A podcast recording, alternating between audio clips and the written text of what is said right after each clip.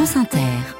Le journal François Chagnot, bonjour. Bonjour à tous. Le salon de l'agriculture prend des allures de faux au lion pour Emmanuel Macron. Le chef de l'État l'inaugure dans quelques minutes. Il sera entouré par des agriculteurs très remontés. Nous serons en direct du parc des expositions de la Porte de Versailles dès le début de ce journal. Et ce malaise dans l'agriculture, vous en parlez avec vos invités à 8h20 alliés, Marion. La géographe Sylvie Brunel, ancienne présidente d'Action contre la faim, et Thierry Caquet, directeur scientifique environnement à l'INRAE. Question entre autres sur les moyens de nourrir la planète sans pour autant la détruire. On attend vos questions, vos réflexions, chers auditeurs, au 01 45 24 7000 et bien sûr sur l'application Radio France. L'Ukraine entame sa troisième année de guerre et sur le front, les soldats de Kiev manquent de tout alors qu'en face, la machine de guerre russe tourne toujours à plein régime. Et puis la voix des victimes de violences sexuelles portée haut et fort au César hier soir, Judith Godrèche a interpellé le cinéma français. France Inter. Dans quelques minutes donc, Emmanuel Macron va se retrouver au milieu des vaches, du foin et surtout des agriculteurs très en colère. Le chef de l'État vient inaugurer le salon de l'agriculture. Simon Le Baron, vous êtes sur place au parc des expositions de la Porte de Versailles. Bonjour Simon. Bonjour. Alors c'est un climat particulièrement tendu qui attend Emmanuel Macron. Oui, ambiance euh, très tendue, symbolisée par ces tracteurs et ces cars de CRS euh, garés devant euh, l'entrée du salon. Plusieurs dizaines d'agriculteurs de la FNSEA, des jeunes agriculteurs et de la coordination rurale ont passé toute la nuit ici. Nous les avons croisés en entrant autour d'un brasero avec sur leur t-shirt le slogan « On marche sur la tête ». Ils espèrent pouvoir interpeller à son arrivée le chef de l'État. Mais ils ne devraient pas le voir. Emmanuel Macron doit rejoindre directement l'une des salles du parc des expositions pour un petit déjeuner avec les représentants des syndicats. Ensuite seulement, ce sera la déambulation dans les allées, la rencontre avec les agriculteurs, exercice présidentiel incontournable qui n'a sans doute jamais paru si périlleux. Oui, alors cette ambiance, elle est d'autant plus euh, tendue après ce couac sur l'organisation d'un grand débat avec les agriculteurs, finalement annulé après le boycott de la FNSEA hier.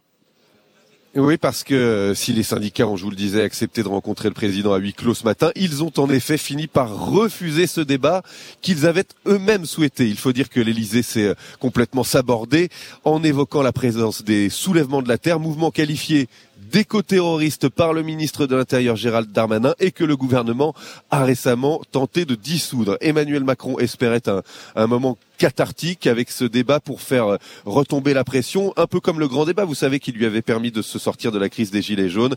Mais ce fiasco de communication n'aura fait cette fois qu'attiser la colère des agriculteurs. Merci euh, Simon Le Baron, vous étiez en direct du Salon de l'Agriculture grâce aux moyens techniques de Jérémy Tuile. Et pendant qu'Emmanuel Macron descend donc dans cette arène de la porte de Versailles, son Premier ministre, lui, met un point d'honneur à rester en dehors de la mêlée depuis hier. Gabriel Attal ne fait rien pour venir au secours du président.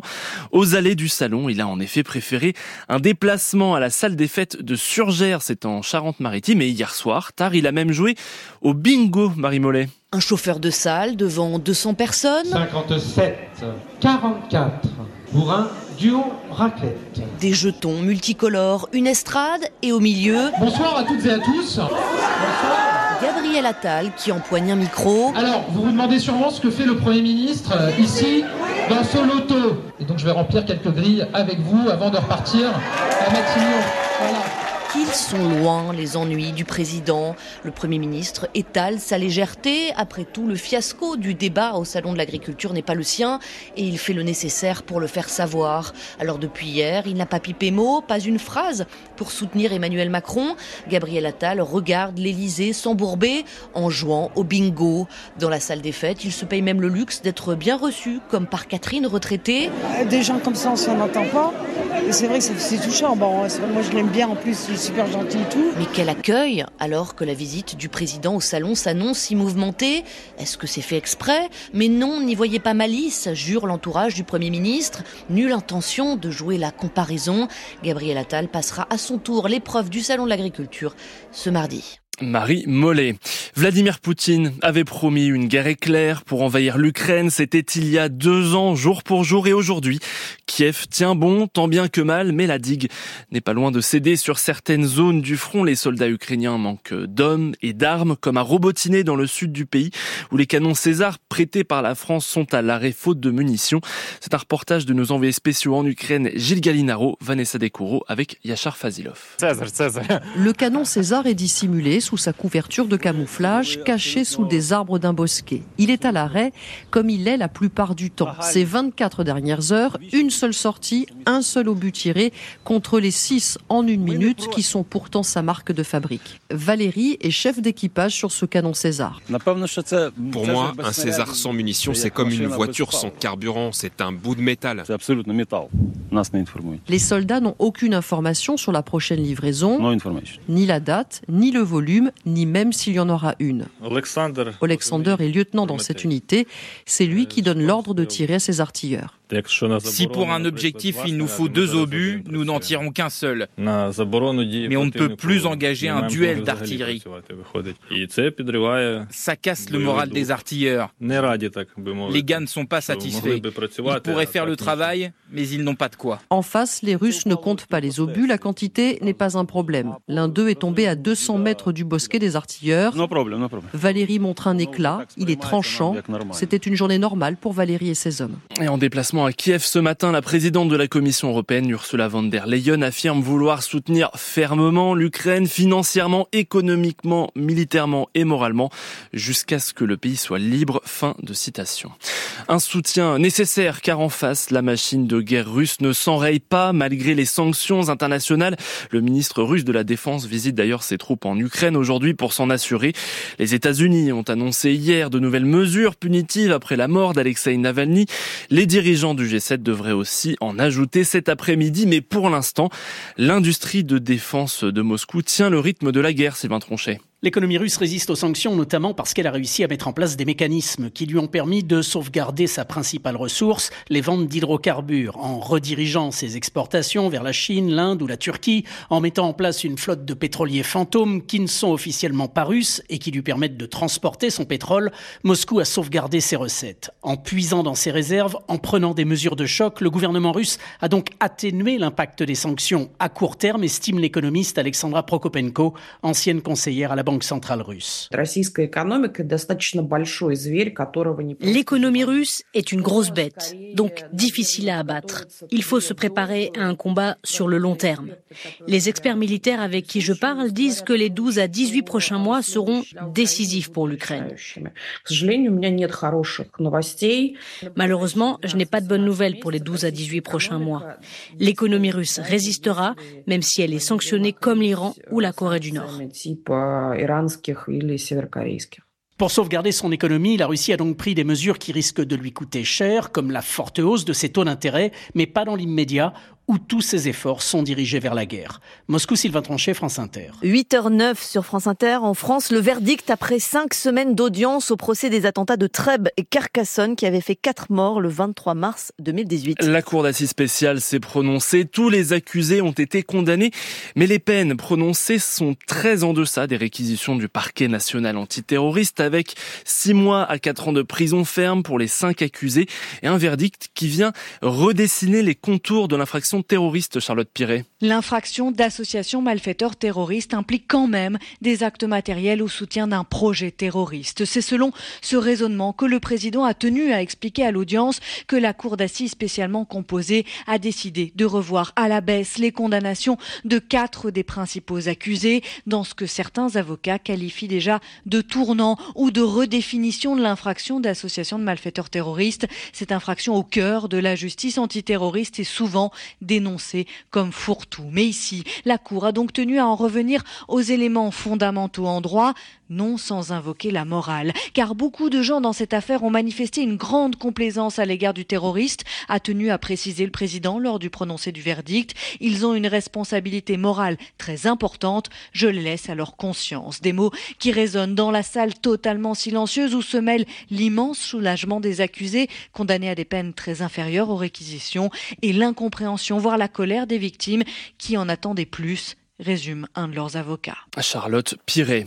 Sa prise de parole était le moment le plus attendu de cette 49e cérémonie des Césars. L'actrice Judith Godrèche, longuement applaudie avant et après son discours hier soir, celle qui accuse les réalisateurs Benoît Jacot et Jacques Doyon d'agression sexuelle lorsqu'elle était mineure a eu cœur de s'adresser les yeux dans les yeux à la grande mais curieuse famille du cinéma français, actuellement secouée par une nouvelle vague MeToo.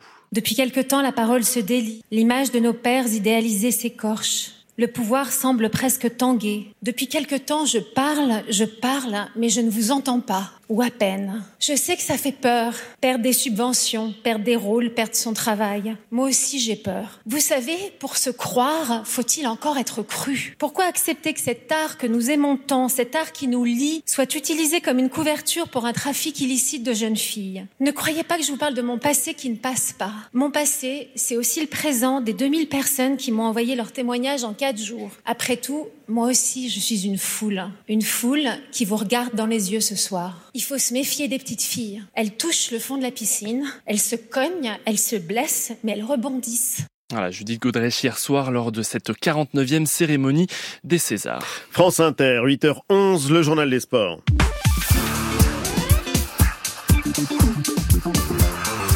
Bonjour Jean-Pierre Bilimo. Bonjour. Et enfin une finale pour l'équipe de France féminine de football. Et oui, les Bleus se sont qualifiés pour la finale de la Ligue des Nations, première édition, en battant l'Allemagne 2 à 1 hier soir à Lyon face à une équipe allemande considérée comme la bête noire des Françaises. Et voilà, grâce Gayoro, milieu de terrain tricolore, en finale à sa plus grande joie. C'est ça, c'est une fierté. On voulait euh, très bien entamer ce match euh, ce soir, voilà, avec euh, beaucoup d'agressivité, beaucoup de rythme. Voilà, aujourd'hui on remporte ce match face à l'Allemagne. Il fallait répondre présente ce soir. On savait que l'Allemagne c'était très physique. Il fallait répondre dans l'agressivité, surtout nous au milieu de terrain avec Amandine aussi. Voilà, il y avait cette bataille aussi d'agressivité, mais au final on remporte ce match, donc c'est une très bonne chose. Bien sûr, c'est une première finale. Maintenant, comme on a dit, on, la savoure, mais on se dit qu'on veut pas juste participer, on veut aller finir le travail en Espagne. Voilà, grâce Gaillero au micro de Julien Froment, la finale de cette première édition aura lieu mercredi prochain à Séville face à l'Espagne, championne du monde en titre. Et le football, c'est aussi la nouvelle victoire de Lyon en Ligue 1. L'OL qui poursuit son redressement après sa victoire 2-1 à Metz hier soir. Quatrième succès consécutif pour Lyon qui remonte à la dixième place ce soir 17h. Lorient-Nantes, match entre mal classés. Et puis Strasbourg accueille Brest à 21h. Brest, surprenant dauphin du PSG. Le 15 de France à la veille d'affronter l'Italie dans le tournoi des Six Nations. Et avant ce troisième match qui aura lieu à Lille, demain, coup de projecteur sur Pozzolo Tulagil avec le Rochelet Paul Boudéan. Le deuxième ligne de Perpignan va vivre sa première titularisation en bleu à 19 ans. Fanny Lechevestrier. Une ascension express pour celui qui a découvert le 15 de France il y a un mois, appelé à la rescousse pour participer aux entraînements après une cascade de blessures en deuxième ligne. 60 minutes de jeu plus tard en tant que remplaçant et le voilà donc titulaire à 19 ans. C'est des moments inoubliables dans la vie de chaque joueur. Et si sa voix est encore timide, ne vous trompez pas, c'est un colosse que les équipes adverses doivent affronter. Un phénomène atypique d'un mètre 92 et 146 kilos qui lui a valu le surnom de camion de la part de ses coéquipiers et dont les vidéos de ses déblayages font chaque semaine le buzz sur les réseaux sociaux. Je suis très content de jouer avec lui plutôt que contre lui. Ajoute en riant le Toulousain Alexandre Roumat, natif des Samoa et arrivé en France à l'âge de 6 ans pour suivre son père rugbyman. Possolo est surtout un surdoué du rugby, a écouté l'entraîneur de l'attaque tricolore Patrick Arletaz qui l'a formé à Perpignan. Je pense qu'il va plus m'écouter parce que j'ai pris avec moi en top 14 et j'ai dit mais attention, entre les espoirs et le top 14, la marche et puis la traversée comme ça.